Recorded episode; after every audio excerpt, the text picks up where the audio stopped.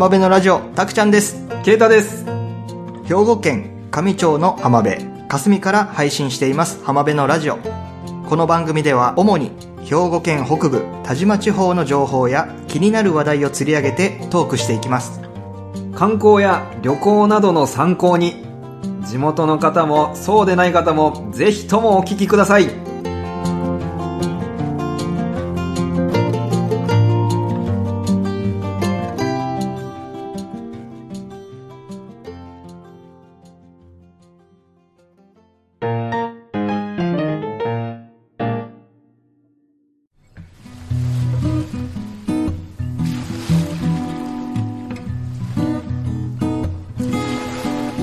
さあ始まりましたはいまず最初にねはい。前回のエピソードで、うん。ポッドキャスト予備校の話をしましたよねああ、しましたしました。それについてのコメントをいただいておりますのでなんと、紹介したいとありがとうございます。思いますあのポッドキャスト予備校を聞いて僕らが簡単に台本作ったうんぬんかんぬんって話をしてえええええそれについてのコメントアマンさんからいただいております、え。ありがとうございます。みんなが学校の言う通りにしたら同じような番組が量産されるだけにならないかね。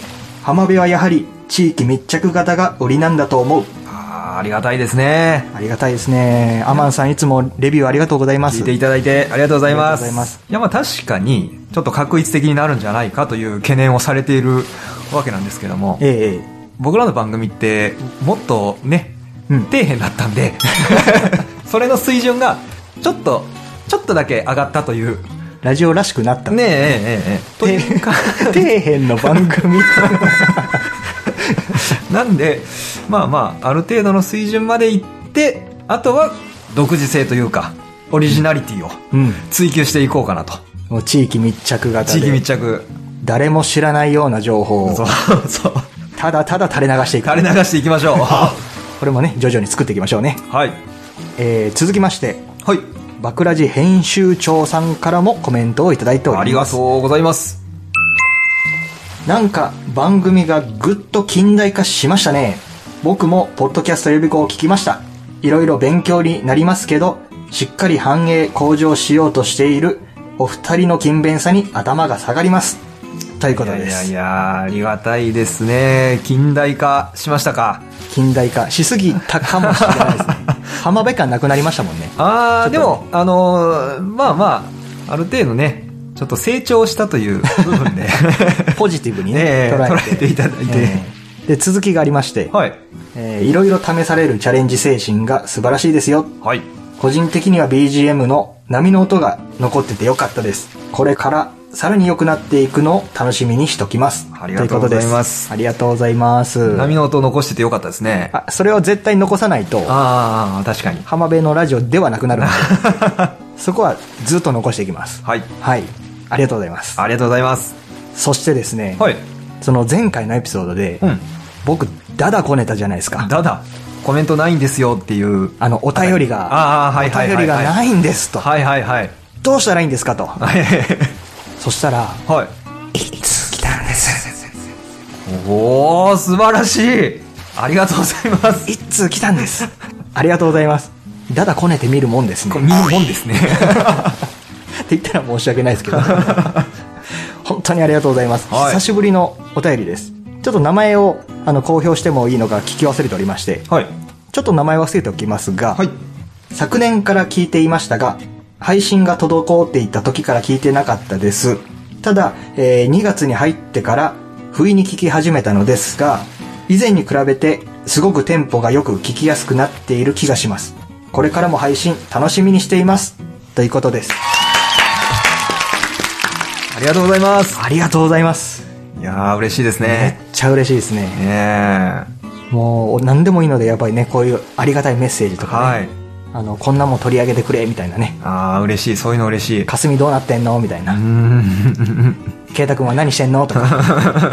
ちょ個人的だな。個人的な パーソナルなまもんでも、えー聞いてもらえれたら何も隠さずにね公表していこうかなとまあまあまあ、ある、ある程度ね。ある程度ねいやでもありがとうございますありがたいです、本当には。これからもよろしくお願いします。いよろしくお願いしますどんどん成長させていきましょうねはい。はい成長していきましょう。ということで最初のコーナー行きましょう。田島のニュース。さあ今日もやっていきましょう。はい。兵庫県北部田島の話題神戸新聞から。お願いします。はい。まずはこちらです。卒業記念に田島牛レストランでステーキ給食浜坂中学校です。すごいですね。で、給食で田島牛？卒業記念の給食なんですよ。ほうほうほうほうほ記事を読み上げていきますう。はい。兵庫県新温泉町浜坂の浜坂中学校3年生が21日田島ビーフレストラン楓で卒業記念の給食としてステーキを味わった地域の特産品を食べて思い出作りにつなげてもらおうと道庁が続ける恒例事業生徒たちは美味しいなどと話しながらご飯をおかわりしていた約120人がクラスごとにステーキを味わい小学6年生にはピザや牛肉のアスパラ串カツクレープなどの特別給食を用意するということですごいですね。羨ましい羨ましい。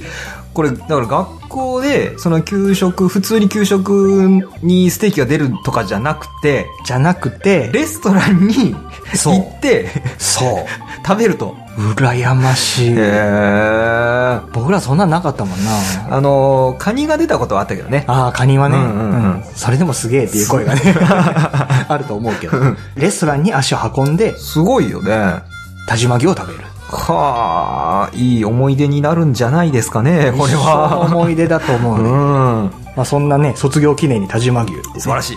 レストランでステーキ給食う。うんんステーキが焼ける香りが広がると生徒たちは表情をほころばせサラダなどと共に頬張った女子生徒15歳は柔らかくて美味しかった提供してくれた方々に感謝したいと話していたそうですいやー美味しいでしょうよ。ね羨ましいですねえ。分けてください そんな記事を私がピックアップいたしましたはーい。僕が気になったのは、こちらですね。地域おこし協力隊6人、活性化の手応え、課題報告、上町。うん上町地域おこし協力隊の2019年度活動報告会がこのほど上町道庁役場本庁舎で開かれた。都市部から道庁に移住して活性化に取り組む隊員6人が空き家バンクの運営や地域の情報発信などを通じて得た手応えや今後の課題を集まった町民らに語ったと。うんこれ僕行ってきたんですよ、報告会。で、今回ちょっとこの話題についてうんこの後お話ししたいなとなるほど思ってるんですよ。了解ですまず、その、協力隊がどんな活動をしてるかっていうのを知ってほしいなとうん思ってます。かしこまりましたはい。ということで以上神戸新聞からの田島情報でしたこの後は地域おこし協力隊についてのお話です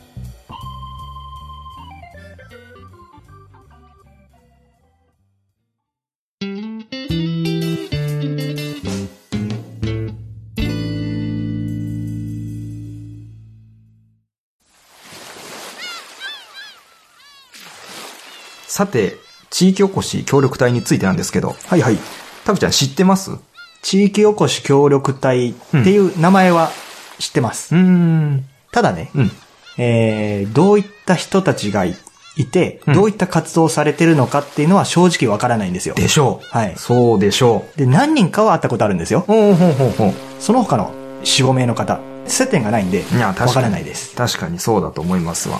まあちょっと、あの、ざっくりとその地域おこし協力隊についてうんご説明をしますと、はい。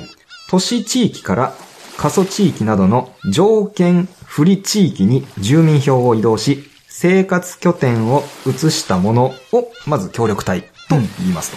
で、隊員は一定期間、地域に移住して、地域ブランドや地場産品の開発、販売、PR などの地域おこし支援や農林水産業への従事、住民の生活支援などの地域協力活動を行いながら定住、定着を図る取り組み。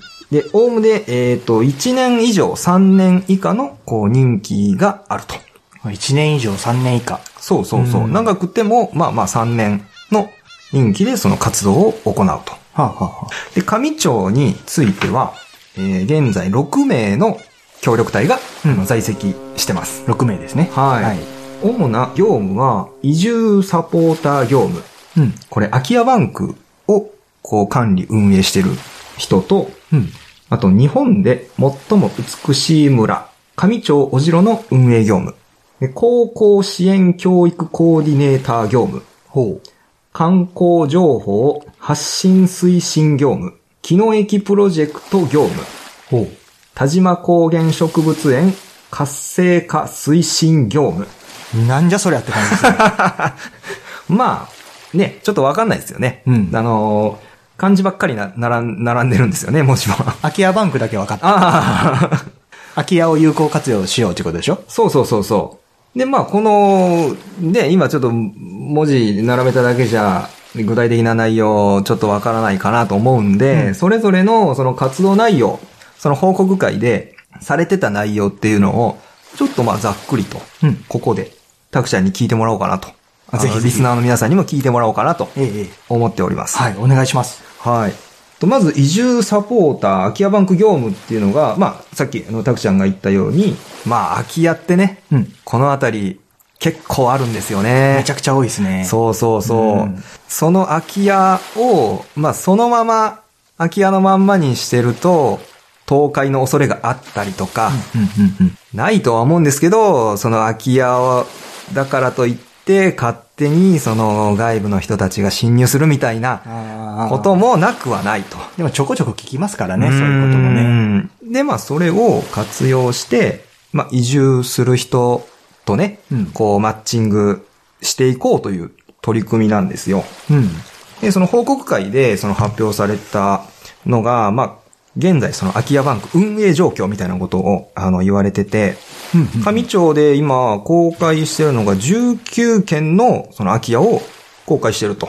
利用希望者の世帯が、うんなんと100世帯ぐらいあるわけ。100世帯。その住みたいっていう人が、あ、そうなの？100世帯ぐらいいいんだっあて。結構なそうそう。数うん。あるじゃないですか。で、契約数も割と増えてるみたいで、うん空き家の売買が7件、うん。賃貸が9件。9件。ということは結構ね、住みたいっていう人が意外といるっていうこと。ですね。そうそう。うんこれびっくりして、それはなんか都会から、こう、田舎にっていう人ね。そうそうそうそう。で、本当にその、移住するっていう人もいるんだけど、うんたまにそのセカンドハウス的な、うんうんうんうん。こう長期休暇で利用するとか、うんあの、週末だけ利用するとか、うんそういった需要も、まあまああるみたいで、えー、VIP ですね。確かにね、うん。結構ね、人気らしいですよ。あ、そうなんだ。そうそうそう。あのー希望者は多いんだって。へえ。僕もこの前ね、一人だけ空き家紹介したんですよ。え？まだ決まってはないんですけど、ほうほう。その人ね、家出したいらしくて、近くに空き家あったんで紹介しましたよ。おー、ちょっと訳ありなパターンですね。そうですね。近所から近所にね。なるほど。あの、相談に乗ってあげて、それは。あ、そういうのじゃないんだね。もしかしたらそういうのもあるかもしれない。うんなるほどね、うん。そういうのじゃないと。うん。でも、あの、希望者数は結構多いみたいで、ただ、空き家の提供数が少ないと。ああ、そうだね。うん。いや、確かに、それもちょっとわからなくもないかなと思ったりするのう。んうんまあ、使わない、その、ね、やっぱ都市部に出て、うんあの、たまに盆正月だけ帰ってくる、みたいな。のでも、まあ、やっぱりこう、愛着があるわけじゃないですか。その人たちにとっては、うんその家を、まあ、他の人に使われるのはっていうのは、わかる。多分ね、ちょっとわかる部分があるんで、そのあたりもね、もう完全に家を手放した状態でないとね、貸せないですからねうん。そうそうそうそう。まあそういう、こう、人たちのフォローも、その空き家バンクの中で、まあやっていくと。うん。で、移住者、まあその空き家を利用されて、あの、移住された方たちの、こう、交流会みたいなのも、うん。あの、開かれてて、霞と小城で開催したみたいですよ。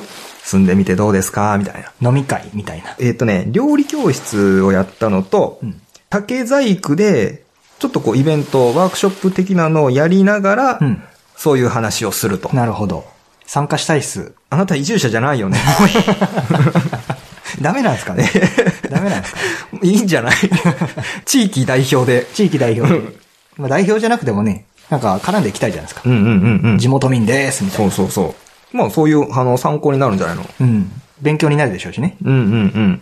とか、あと、ホームページで、えその空き家の情報だったり、その交流会の情報だったり、うん。そこで暮らしてる人の実際の生の声だったりうん。を、あの、掲載してるワンダー神っていうホームページがあって、ワンダー神。うん。うん。まあそれの運営、徐々にこう閲覧数が増えてますと。ほうほうほう。見ていただいてる機会が増えてるということを、あの、言われてましたね。これ実は僕も載ってるんですよ。あ、そうなんですか？はい。ちょっと、あの、取材をしていただいて。じゃあ、ホームページに載ってるっていうことはリンクが貼れるっていうことですね。あ、ぜひ、貼っといてください。では、下記のリンク欄から覗いてやってください。お願いします。まあ、その、移住サポーター、空き家バンクの業務っていうのが大体、あの、こんな感じですかね。まあ、課題としては、マッチングできる物件が少ない。その、提供する物件が少ない。これをまあ、なんとか数を増やしていきたいな、とうんいうのと、あと、その、空き家バンクやってますっていうこと自体、知られてないという。これをもっと認知度を上げていきたいと。ですね。広報ですねう。ん。やっぱ PR はね、大事な、あの、ことなんで、まあ、今後、こういうことをしていきたいな、とうんいうことを言われてました。で、二人目の、あの、協力隊の活動報告が、はいはい。日本で最も美しい村、おじろ、普及啓発事業。おじろ。はい。はい。日本で、えー最も美しい村連合というのに、あの、上町のおじろという地区が、あのー入ってまして、そこを簡単に言ったら宣伝してくださいっていう事業ですよね。それをされてる方がいて、うんまあ、主な活動報告としては、富士フィルムが主催する5万人の写真展っうん。ていうのに、まあ、参加したということ。と、あと、その、協力隊の人が個人的に、あの、すごく力を入れられてたのが、インスタグラムで、お城の風景や、うん。その地域の様子なんかをこう発信すると。うん。なんかね、着任して、すぐにインスタのアカウントを作られたんだけど、今ね、フォロワー数がね、1万人以上いんのよ。1万人？うん。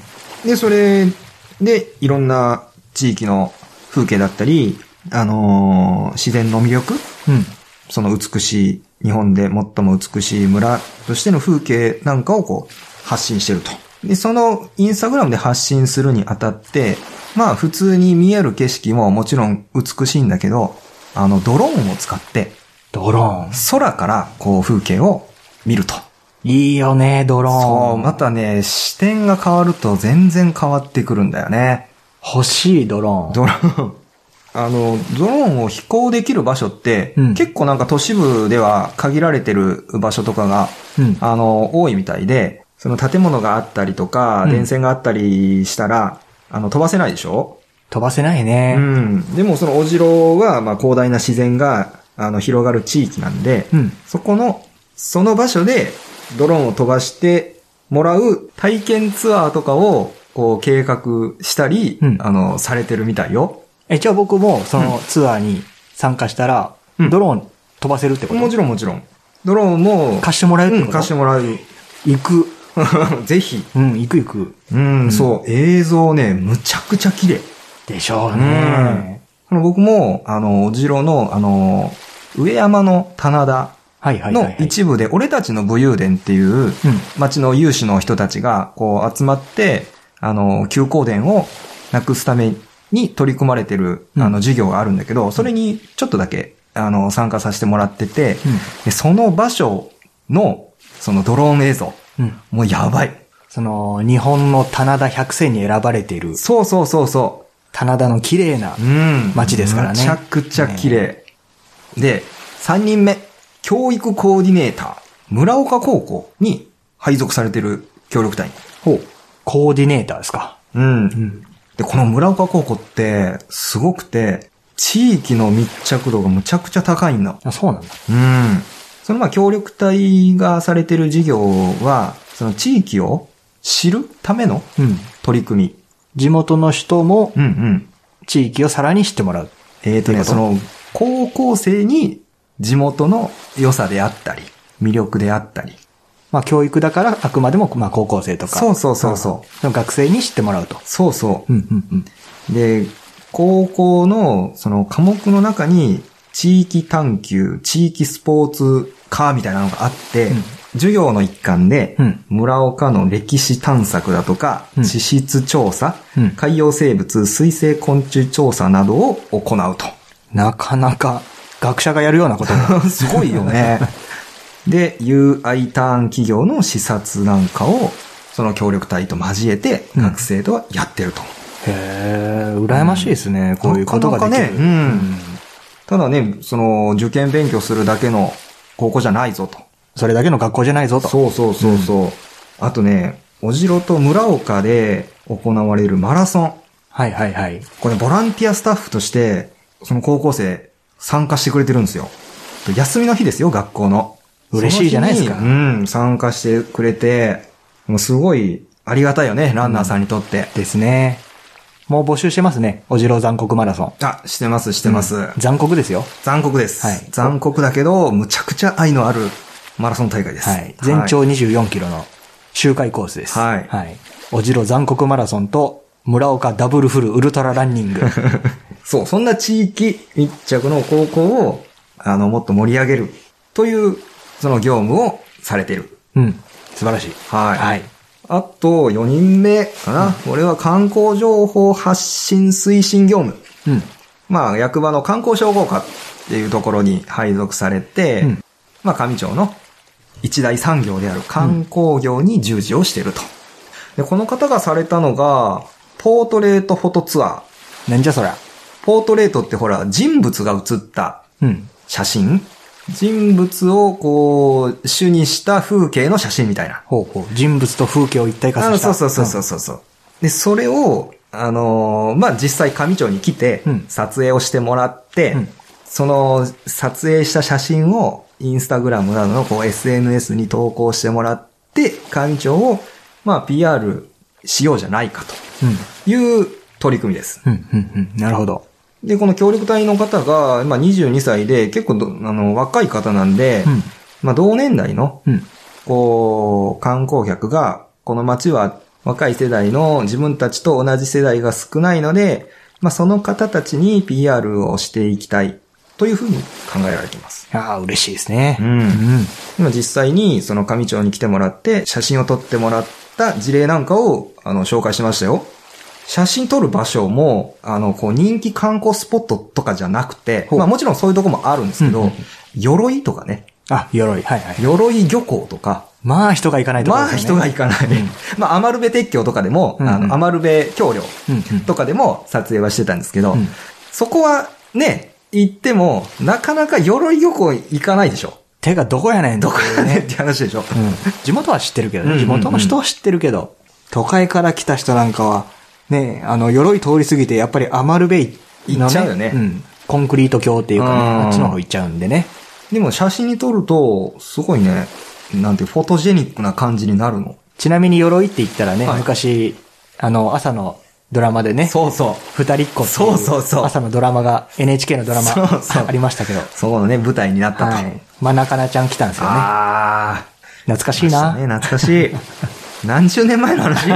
僕ら小学校の頃 の話なんで、二十何年前だね。まあそんな鎧情報です。で、5人目の協力隊の報告が、木の駅プロジェクト。うん。北丹西部森林組合木質バイオマスセンターでの取り組みです。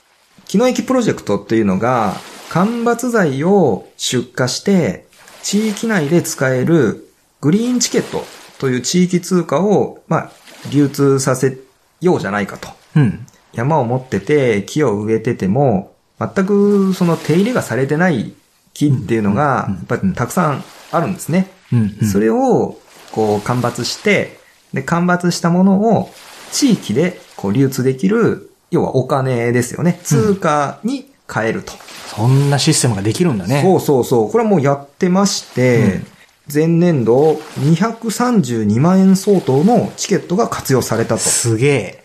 うん、地域にそれだけお金が、まあ、落ちた、うん流通したっていうことになりますよね。まあ経済が回ってるって感じですね。うんで、まあ、その、機能駅プロジェクトの出荷状況なんかを、まあ、発表されてまして、うん平成28年度にスタート。それまでね、出荷数増えてたんですよ。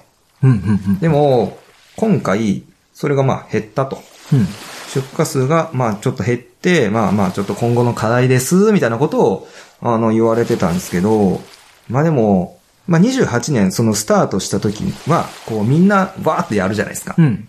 やって、まあ木の枝、間伐しますと。うん。間引くと。間引、間引いていきます。間引いていったら、あもうしばらくは間引く必要ないですよね。ですね。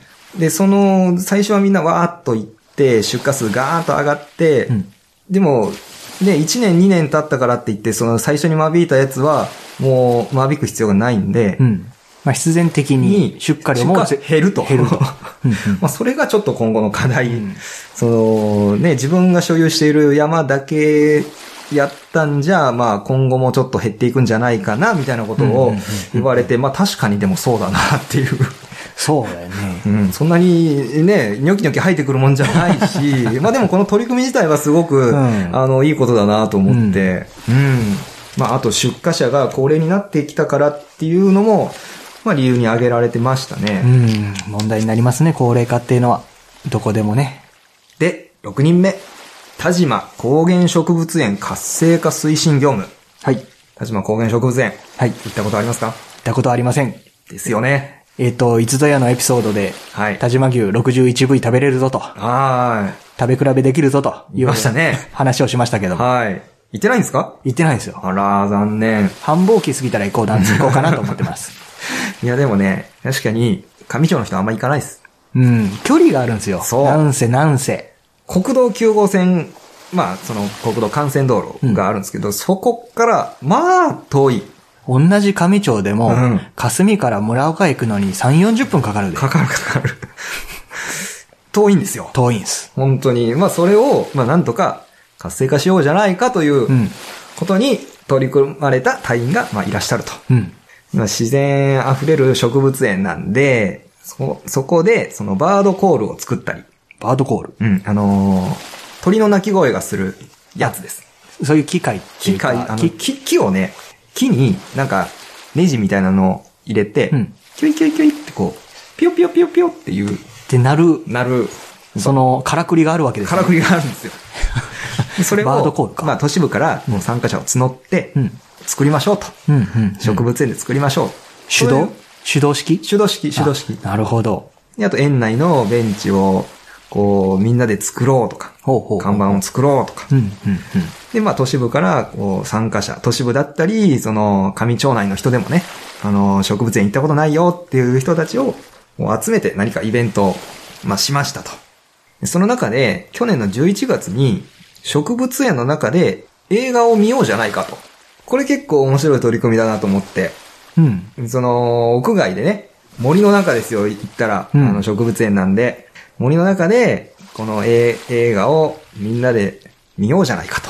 外で見る。外で、そうそうそう。で、ちょっとケータリングなんか用意して、まあ、ご飯食べながら、映画見ながら、っていうイベントを、いいっすねうんあのー、11月、去年の11月にね、開催したと。うん。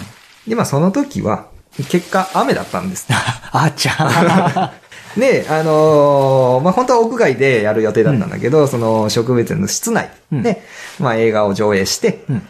で、まあ、ケータリングを、なまあ、あの、みんなで食べて、でも50人以上、おあの、参加者がいたと。ああ、素晴らしい。で、その中には、まあまあ、都市部から来た人もいれば、うんあのー近くのうん町内の人、まあ、若い世代の人が参加したっていうこともあったみたいで、うーん。まあ、少しではあるけど、活性化につながったんじゃないのかなと。うん。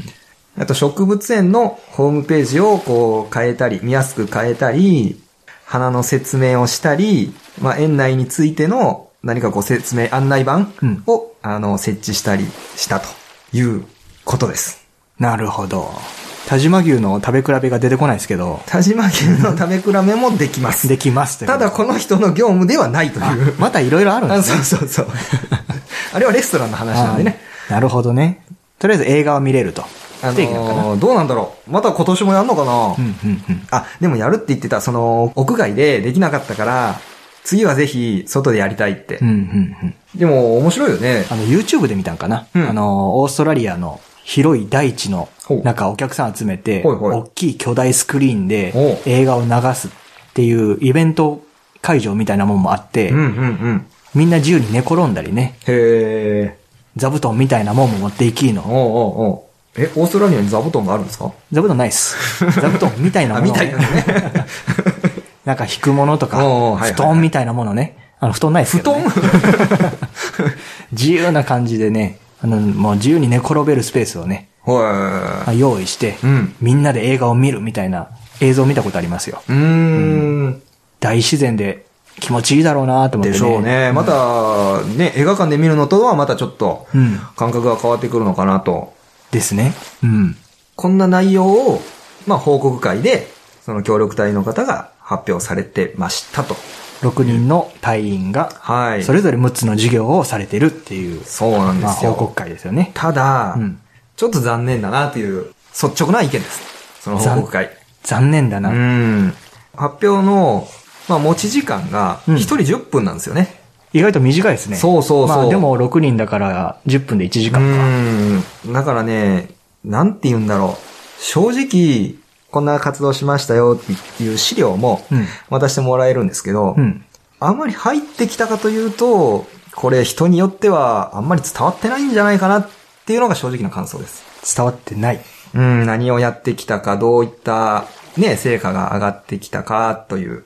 まあこれは全国的に物議を呼んでいるとこですようね。ーん、その報告会がやる、行われるっていうのはすごく、んあの、いいことなんだけど、ただ報告会を行うっていうのが目的になってて、その町民に本当に伝えたいのか、本当に伝わってるのかっていうのがちょっと疑問だなぁと。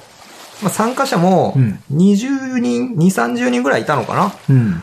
でも、実際、伝わってるかと言ったら伝わってないし、うん。実際タクちゃんも、ね、あの、あんまり知らなかったわけじゃん。まあそうですね。そのうん地域協力隊とか、まあ地域おこし協力隊、うんうん。まあ町おこしっていうんですかね。そういった事業されてる人はいるとか、うん。そういった事業してるよってことはなんとなくね、知ってるけども、うん。深くまではやっぱり知らないので、うーん。やっぱり広告というか、その周知の部分では難ありかなと。事業も大事だけど、その知ってもらうっていうのがもっと大事なのかなと思ったり。まず、そうだよね。まず周知徹底するっていう部分はだすごい大事だと思う。う。うんん。で、地域おこし協力隊の話をね、今、こんな事業してますってケイタ君のね、話を聞いてたわけなんですが、うん。個人的にね、うん。この協力隊が抱える根本的な矛盾っていうものがあるんじゃないかと僕はちょっとさらに疑問提起したいなと。あるね。うんある。で、そもそもうん、制度がスタートしたのが2009年だよね。うんうん。で、その時と今っていうのはだいぶやっぱり様子が変わってきていて、うん。例えば今だったら、自治体による隊員の獲得競争っていうのが激化してるんじゃないのっていうことが、まず一つ根本的な矛盾というか、はあはあはあは協力隊がするべきことと、あ。役場がするべきことと、うん。うん。その、あと地域の人がやるべきこと、うんこの3点の間の中で、やっぱり協力隊って動くわけでしょ？うんうん。まず、自治体の隊員の獲得競争とか、自治体によっては、独自に報酬をアップさせたりとか、うん体験入隊をやったりとか、起業する場合には特別な予算組んだりするとかね。うんうんなんか宣伝にとか集客に躍起になってる自治体が多いなと。うーん。っていうのとか、何人を受け入れるかが目的化してしまうのは意味がないって思うんですよ。そうなんですよね。使い捨てじゃないぞと。そうそうそう。地域おこし協力隊は、そういうこと人生3年間ね、まあさ、あの最大3年間、その人の人生をかけて移住してくるわけですから、うん。そこはね、ちゃんとしてほしいですよね。まあ本来、地元の問題や、まあ可能性を見極めて、うん。挑戦してほしい領域を定めてから募集するのが筋だよね。うん、うん、うん。来てもらう人に、まあパフォーマンスを最大限発揮してもらうための制度でしょそうそう。ん。上長はね、なんていうん、その人の個人的な能力を発揮するというよりかは、うん誰でもいい事務的な仕事っていうのがちょっと多かったりうん。する感じかな。まあ今の協力隊の活動としてはね。うんうん。だからね、隊員が来るのはあくまでもスタートに過ぎないとそうそう思うわけで、で、結論から言ったら、協力隊だけで解決するほど単純な話ではないぞと。ないね。うん。お年を召した方が多くなってきたと。うん。で、これ人口問題で言ったら、うん。毎年全国で何万何十万人っていう人が都市部に流入しているマクロ構造があるのに、はいはい。国家予算をつけて数千人を地方へ送り込むだけでは問題一切解決しませんよと。しませんね。うん。そもそも人口って減り続けてんだから、うんうん。人の移動だけで問題を解決しようというのは無理と思うわけですよ。うん。民間とか役所が官民連携して事業と向き合うことすらない地方に、外から若者が来てスーパーマンのごとく地元の問題を解決してくれるなんて都合のいいことは起こらないと思うんです。それそれ、まさにそれ。なんか僕政治家みたいなことです。いいね。まあ逆にね、うん。あの地元の人たちが、その外の人にこの地元をかき回してうん。くれることを、まあ歓迎すればできることはもっとあるんではないかなと。うん。それなんだよね。まあ結局ね、地域おこし協力隊がうんぬん以前として、地元のしあの人間がやるべきことをやらずして、うん。地元は変わるはずはない。っそうだ。て思うぞ、俺は。そうだ。そうだ。って言って勝手に感情を盛り上げてるんですけど。じゃあ実際そうじゃないですかね。って僕は思うんですよ。そうだね。都会の人から若い人が来たからって言って、じゃあ、こんなことやりますって言って斬新なアイデアをね、うん。こう掲げてやりますって言って、やれる環境でもないですし、今までにないことって、ね、とりあえず否定される部分って少なくないじゃないですか。うんそれで、よし、頑張るぞって言ってきた人に対して、ねその、なんだろう、まあ、いいです。ちょっと。ですからね、そこを他力本願になっている限り、うん。どうにもならないんじゃないでしょうかっていうのが、個人的に思う見解なんですが、うん。どうなのっていうね、間違いない。え、じゃあ、どうしたらいいのかって？なんか聞こえてきましたね、僕今。教えて、タクちゃん。わかりませんって言ったら話が終わるんですけども、でもね、この問題は全国的にそうだと思うんですけどね、うん。どうしたらいいのかっていうのは、えー人なし、物なし、金なしという困難な状況でもめげずに一歩一歩ね、足を前に出して進んできた凡人がいるかどうかが各地域の明暗を分けるんだと僕は思っているんです。おー。深い。深い。うちの町にも観光資源があったらなとか、うちの町ももっと交通の便が良かったらなっていう声も、うん。他力本願という点では同じなんです。うん、うん、うん。あなたの町にスーパーマンは来ないし、突然名誉が湧いて出ることもなければ、埋蔵金が見つかることもない。ないない。衰退する地域を変えることは、うん。決して簡単ではないけど、うん、うん。簡単ではないからといって限られた誰かにしかできないものでもないですよね。うん、まあそうだね。うんむしろ普通に日々の生活をする凡人だからこそ、失敗してもその事実を受け止めて、小さなことを馬鹿にせず積み上げて、利が生じても欲深くならずに継続できるのではないでしょうか。暑いね。今日のタクちゃん暑いね。こういう授業大好きなんです。ぜひ、地域おこし協力隊の事業に、協力隊に協力してあげてください。協力します。またね、4月には新しい隊員がうん着任することになってるんですよ。うん。全部が全部、その、関われって言ってもそれはまあまあ難しいと思うんで、まあ自分がこう、興味があるうん分野に、この携わっている協力隊とかがうんいたら、接点というか、関わりをね、持って、はい接してほしいなと。僕全部に興味がありますから。あ、じゃあもう、全部絡んでください、全部絡みます絡んで絡んで、皆さんも絡んでいきましょぜひ、お願いします。う。ね、地域の人も、うん。そうじゃない人も、そうそう。ね、地域おこし協力隊にどんどん絡んでいくと。うん絡むって悪いことじゃないで。まあ、そうそうそう、違う違う。俺ら金稼ようじゃなくて。接点を持っていきましょうよそうそうそう地元の人もせーので頑張っていきましょうと。うん。その小さな一歩が地方を育てていくんじゃないかって僕は思いますよ。暑いね今日のタクちゃん暑いな、なんかっ。て言っても話が長くなりそうだしけど、この辺にしとくわ。あ、はいはいはい。これ語り出したらやっぱり止まらへんわ。止まらんね。こういう話大好きなんですよ、実は。兵庫県上町から配信しております浜辺のラジオツイッター、フェイスブックしていますツイッターは「ハッシュタグ浜辺のラジオ」でぜひコメントや感想などつぶやいてくださいその他メッセージ、リクエストなどお便りも募集しております。メールアドレス、浜辺のラジオアットマーク gmail.com 浜辺のラジオアットマーク gmail.com まで。